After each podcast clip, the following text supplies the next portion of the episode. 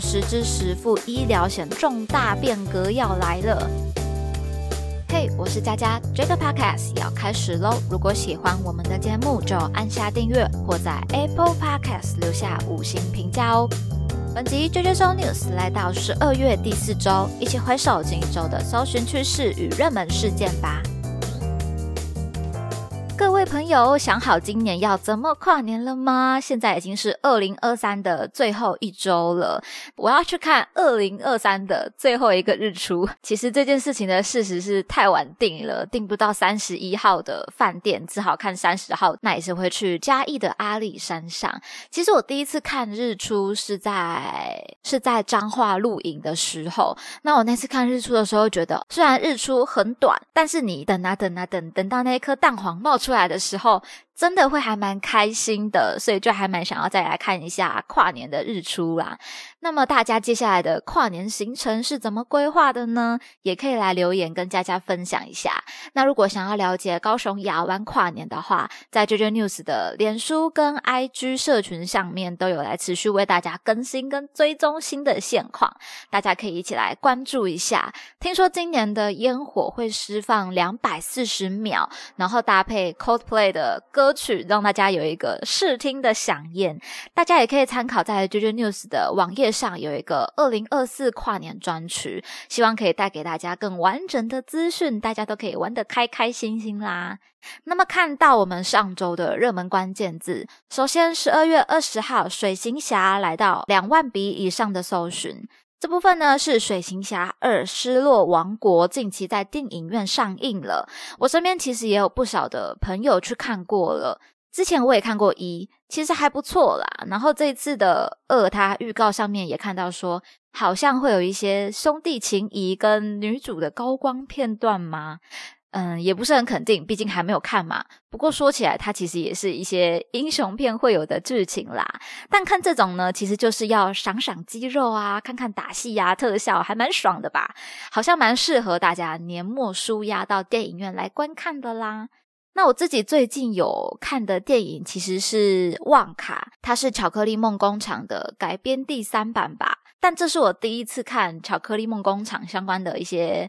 嗯，剧情电影啦，其实也还蛮疗愈的。重点是它的里面一些歌曲非常的洗脑，但一个问题就是片长还蛮长的，所以不建议大家在看的时候喝太多，像我当时就啊憋得好痛苦。所以大家最近如果有看《随心侠》或者有推荐其他电影的话，也可以来跟佳佳分享推荐一下喽。第二个关键字看到十二月二十二号，探权来到一千笔以上的搜寻。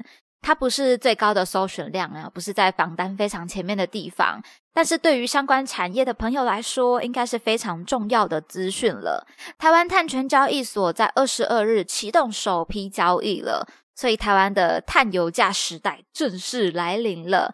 那在这一天呢，其实台积电啊、联电、红海、中钢、台湾金控等等，至少二十七家业者在争相抢购。其实碳权在我们的节目或者说热搜榜单之上，已经不是第一次出现了。不知道大家还记不记得什么是碳权呢？简单给大家回忆一下哦，碳权可以说是。碳排放的权利，企业要取得碳权来符合政府的碳管制规范，或者说来应应国际供应链与倡议碳中和的要求。台湾为了达成二零五零年净零排放的目标哦，除了针对碳排大户课征碳税之外，环境部今年十月也已经公告温室气体自愿减量以及增量抵换的两个办法，来作为补足国内碳机制的配套。总之呢，各个企业的碳排放量已经有一个限制，那么企业就可以透过碳权交易的方式，让自己的碳排量不要超出政府的规范，或者说出售自己多余的碳排权益给其他的企业。那如果大家听了之后觉得哪边要来纠正补充的，link 可以留言起来吧。二零二三呢，就是台湾的碳交易元年啦。之后会不会有什么样的调整，其实也未可知哦。或者说，对于二零五零近零目标，有没有实质的注意？成效会如何？企业会怎么来应对？这些都是可以持续来观察关注的。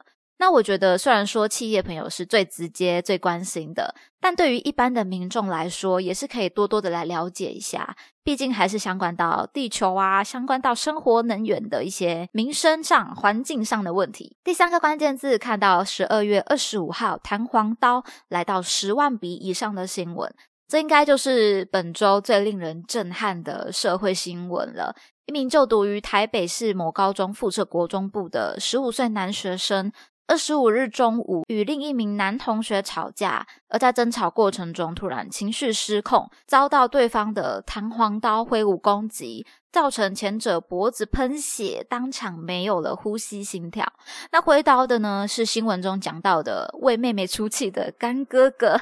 其实我也有点讶异，就是现在的孩子仍然有干哥哥、干姐姐的这一套吗？但这不是重点啦，重点是弹簧刀居然就这样从学生的身上拿出来吗？这应该是。真正的非常危险的物品吧，比起之前谈到什么萝卜刀等等的新闻，当然我知道，或许这些问题对于学校来说，只能做到尽量的管理，因为现在已经不是勾扎西尊了，天天查书包啊，还有严格的服役制度了。但最后这个被挥舞攻击的同学呢，已经是宣告重伤不治了。这对于教育部，或者说对于学生来说，应该都会觉得有点怕怕的、心惊胆战的感觉啦。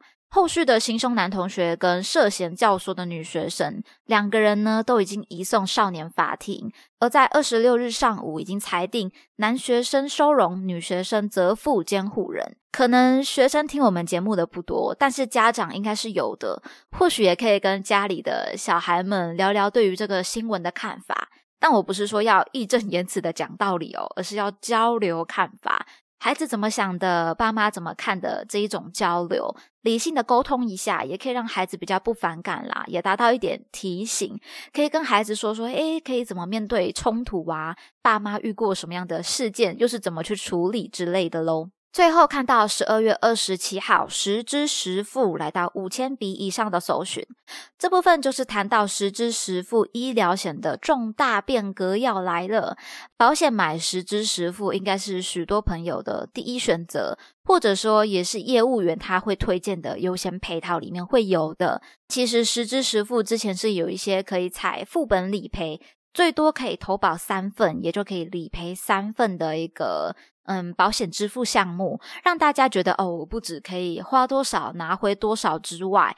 还有额外两份，有一种赚到的感觉。但这次金管会已经宣布要进行整顿了，将改为朝向损害填补与损失分离的原则做改革。保险局副局长蔡火炎表示，实际医疗费用的支出应该是对应到他当时有效的实支实付医疗险，由这些有效的医疗保单做损失分离。原则上是不能够超过实际支出的医疗费用。所以呢，这就是针对像副本有多理赔两份的话，就会超出实际支付了嘛？这就成为了副局长他所说的不 OK 的部分啦。不过目前改革的详情呢，还没有出来，还没有定定完成。